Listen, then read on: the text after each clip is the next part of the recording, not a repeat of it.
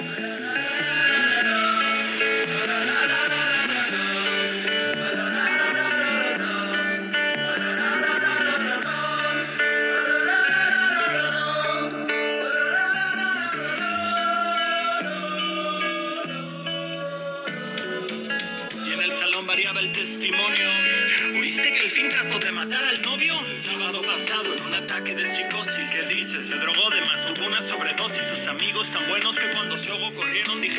mi pedo y desaparecieron. Ella no, por leal ahora se come el plato sola. Denuncia penal en plena preparatoria. Las manos se hacen espaldas, no son amenazas y ya de por sí estaba todo complicado en casa. No necesito que mamá salga de la oficina y pierda el día para venir a solucionar mi vida. Nueva escuela, nueva gente, nueva directora, vaya recepción. Llega la señal, más ya su trayectoria errática, frenética. Gestos y muecas, recreos en la biblioteca sola. Y ella es una niña problema, su mente.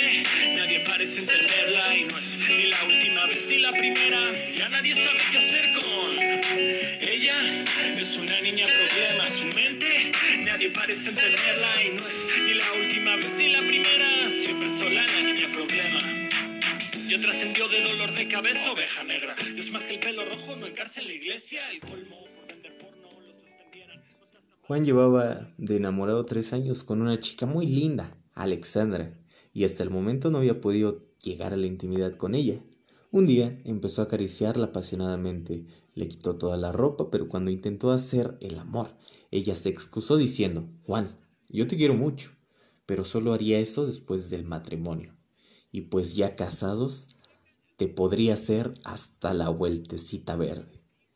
Muy confundido con esto, Juan llamó a Joana, una mujer con quien él tenía sus escapadas. Fue al departamento de ella y le pidió, Joana, quiero que me hagas la vueltecita verde. Joana, asustada, comenzó a gritar diciendo, Mira, pinche Juan, soy una mujer respetable y nunca me pasaría por la cabeza hacer una cosa de esas. Sal inmediatamente de mi casa, cabrón, y olvídate que existo, no te quiero ver más en mi vida. Más confundido todavía, Juan decidió ir a un prostíbulo.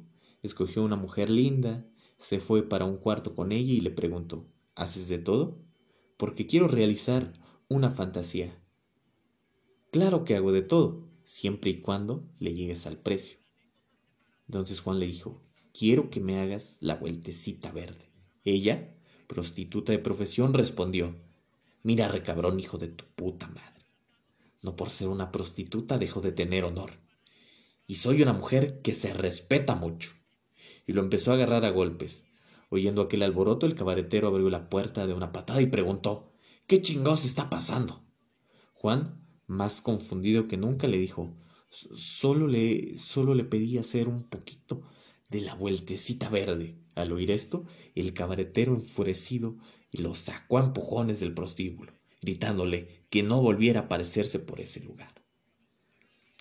Así, todo confundido, Juan fue a buscarlo. Ah, fue a buscar a su amigo, eh, Ramón, que era gay y estilista, para aclarar las dudas al respecto. Cuando lo encontró en su peluquería, se saludaron muy efusivamente y Juan le dijo, Mira, carnal, estoy dispuesto a pasar una noche contigo. ¿En serio, Juan? Sí, pero quiero que me hagas la vueltecita verde. El compa no soportó oír eso y comenzó a golpearlo con el secador de cabello, los rulos y el cepillo y le dijo, ¿sabes qué, Juan? Eres un hijo de la chingada, un malparido, un desgraciado y no quiero volver a verte jamás. Y con ayuda de otros peluqueros que estaban en el lugar, lo sacaron a punta de empujones. Juan estaba ya ansioso de veras, de llegar pronto a su casa. Enloquecido y desesperado, fue a buscar a Alexandra y le pidió que se casara inmediatamente con él. Quería hacer el amor con ella, pero más que eso, mataba por saber y hacer la vueltecita verde. Alexandra aceptó y muy eufórica enfatizó que le haría muy feliz y que harían la vueltecita verde. Todas las veces que él quisiera.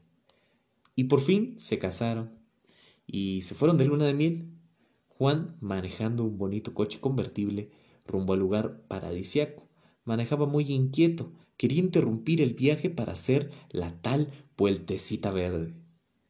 Esa ansiedad lo llevó a desviar su atención del camino y lo estrelló y se fueron a estrellar contra un tráiler, provocando un accidente, del cual Juan salió con unos golpes leves. Alexandra, gravemente herida, fue llevada al hospital. Cuando Juan logró llegar al hospital donde tenían a Alexandra, corrió a abrazarla para darle ánimos. Sin embargo, Alexandra murió en brazos de Juan. Ha pasado el tiempo y Juan es fecha que está tratando de averiguar qué chingados es la vueltecita verde.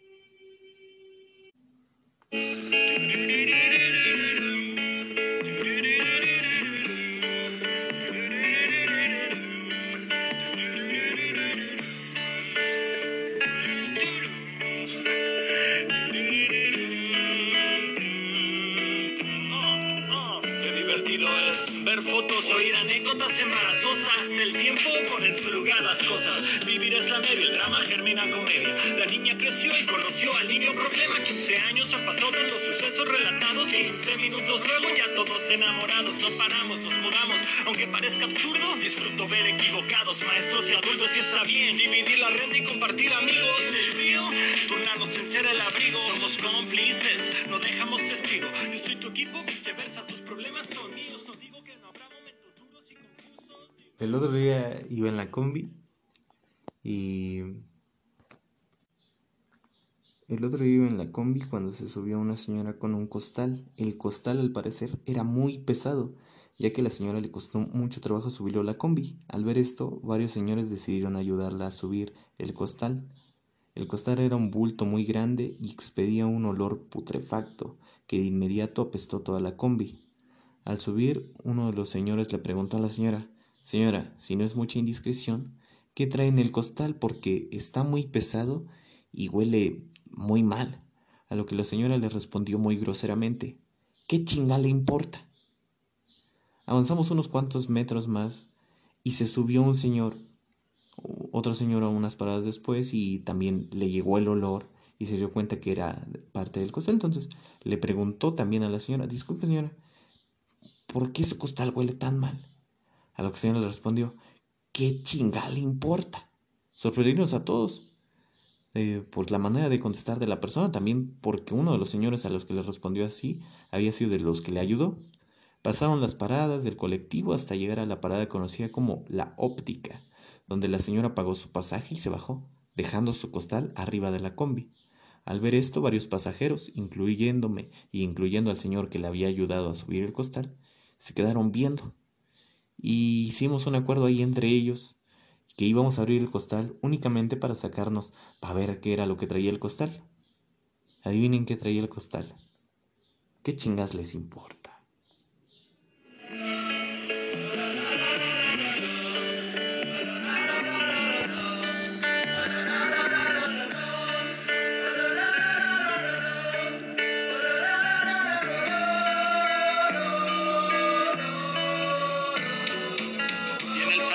El testimonio.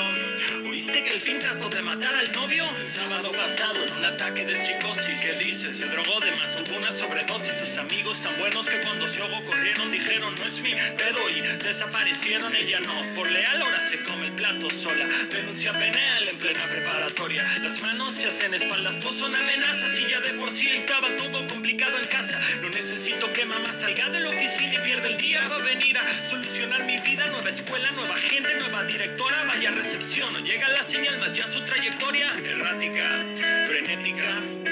Gestos y muecas, recreos en la biblioteca sola. Y ella es una niña problema, su mente. Nadie parece entenderla y no es ni la última vez ni la primera. Ya nadie sabe. Es una niña problema, su mente. Nadie parece entenderla y no es ni la última vez. El otro día llegué a aquí a mi pueblito, estaba yo aquí en mi pueblito y, y un compa, un valedor que le decimos el cucho, eh, se estaba rifando un tiro con otro güey, entonces yo llegué le empecé a decir, échale cucho, mucho cucho, tú cucho, porque el cucho estaba dando y se estaban dando un chido en su madre, pero el cucho iba ganando, ¿no? Entonces ya gana el cucho y le digo, huevo, mi cucho, eso es todo, cabrón. Y bueno, eh, contexto, le decimos cucho porque él tiene un labio leporino. Entonces por eso le decimos que el cucho, ¿no? Porque está cuchito. Y entonces ya, eh, se cierra el contexto. Y le digo, muy chingón mi cucho, ¿y por qué? ¿Por qué te diste en la madre con ese güey? Dice, no, no es que me dijo cucho. Es un niño problema su mente, nadie parece entenderla y no es ni la última vez ni la primera, ya nadie sabe qué hacer con él. Es un niño problema su mente, nadie parece entenderla y no es ni la última vez ni la primera, siempre solo el niño problema.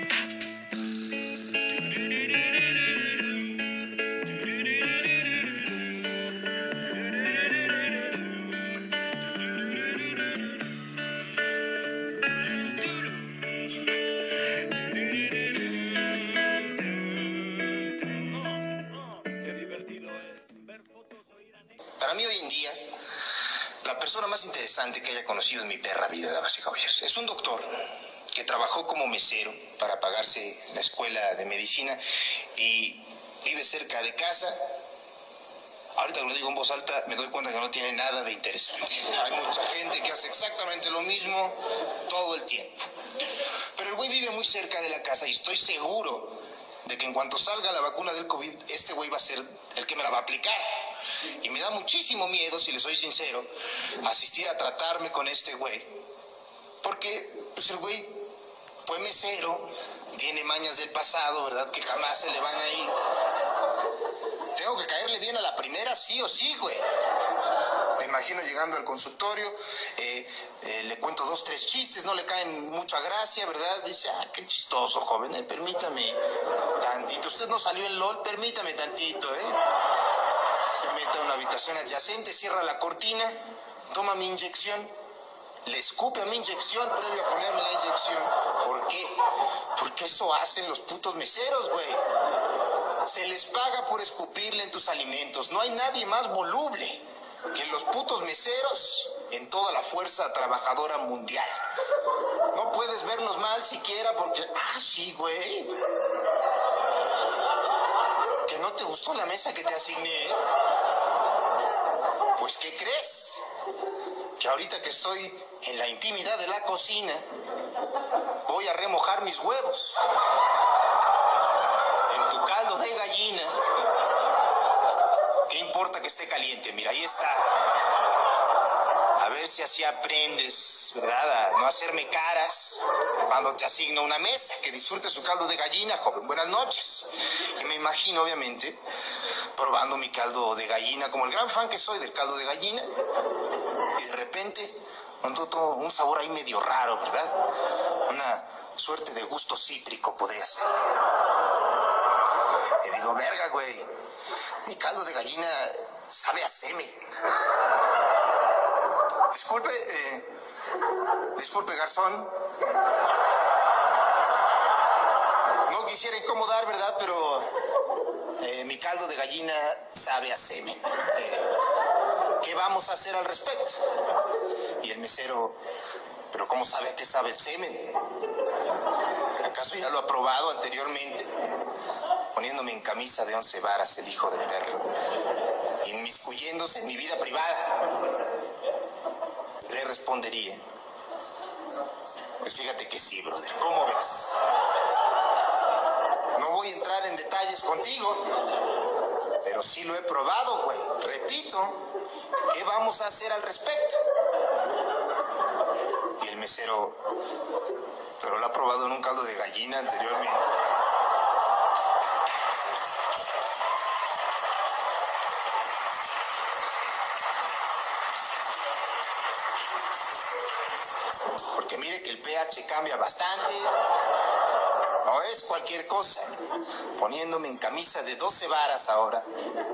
Estoy feliz. Le respondería. Te repito que es hijo de tu puta madre. No voy a entrar en detalles contigo, güey. Sobre cómo, cuándo y o por qué tenía yo una verga en la boca, güey. Pero si ha pasado. Este es mi chiste favorito del show, damas y caballeros. Porque no llego a ningún lugar con él, esa es la verdad, ¿no? Para este chiste.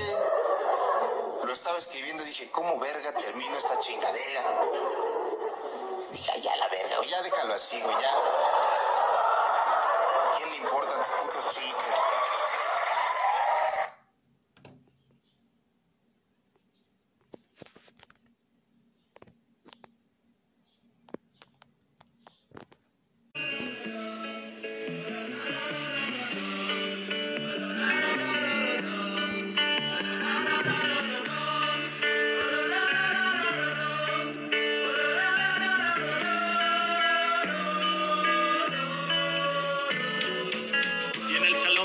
Testimonio.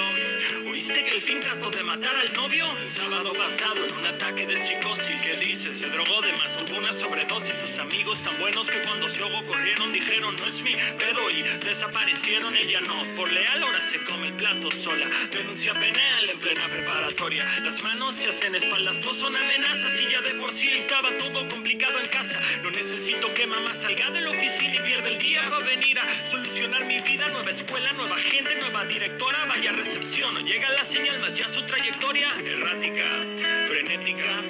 Gestos y muecas, recreos en la biblioteca sola. Y ella es una niña problema, su mente nadie parece entenderla y no es ni la última vez ni la primera.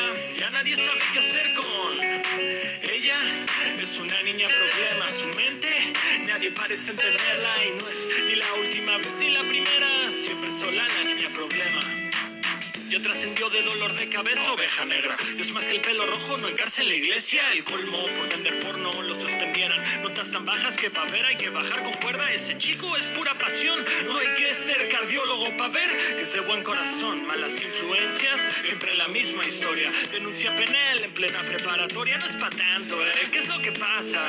El fin pasado fueron, destruyeron una casa. Borrachos tirando cocos a flamingos de fibra vidrio. Cuando hay que dar la cara, ¿dónde están tus amigos? Cuando vio la dijo el señor arrendador: Si me voy, se van conmigo. Alguien piso una caguama, se cortó, no son engaños. Y ahora trabaja todo el verano para pagar los daños. Y él es un niño problema, su mente nadie parece entenderla. Y no es ni la última vez ni la primera. Ya nadie sabe qué hacer con él.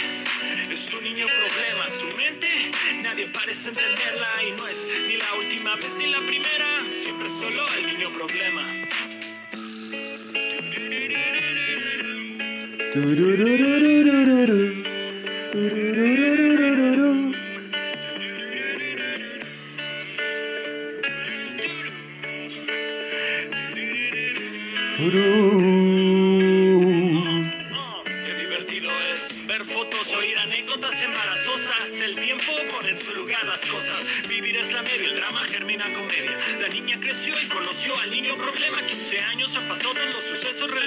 15 minutos luego ya todos enamorados. No paramos, nos mudamos, aunque parezca absurdo. Disfruto ver equivocados, maestros y adultos. Y está bien dividir la renta y compartir amigos. El río, turnarnos en ser el abrigo. Somos cómplices, no dejamos testigo. Yo soy tu equipo, viceversa. Tus problemas son míos. No digo que no habrá momentos duros y confusos. Digo que los resolveremos juntos. Y es divertido hacer la lista y punto por punto estamos haciendo bien. Eso de ser adultos. Y ellos, hoy tan felices quien los viera. Y gente nunca va a entender una mierda. Y no es ni la última vez ni la primera. Ya nadie se mete en nuestro esquema. El- ellos, gustosos de cambiar el tema.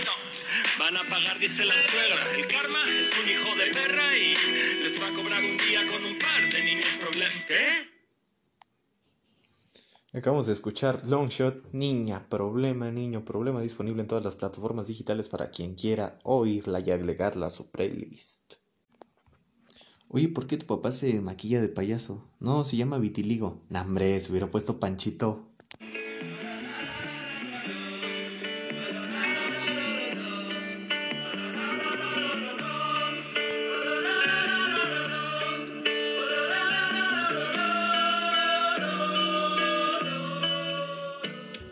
Hola y bienvenidos a un episodio más aquí en un podcast más. ¿Cómo no? ¿Cómo están, Manix? Yo muy bien. La verdad, este episodio, como lo pueden inferir por el título y por todas las historias que ya se han relatado, han sido cosas que no llegan a nada. Cosas que no llegan a nada, mano. Que de repente como que pienses que va a haber un trasfondo o que va a haber un remate o que va a haber pues simplemente una conclusión de la historia que se está contando y de repente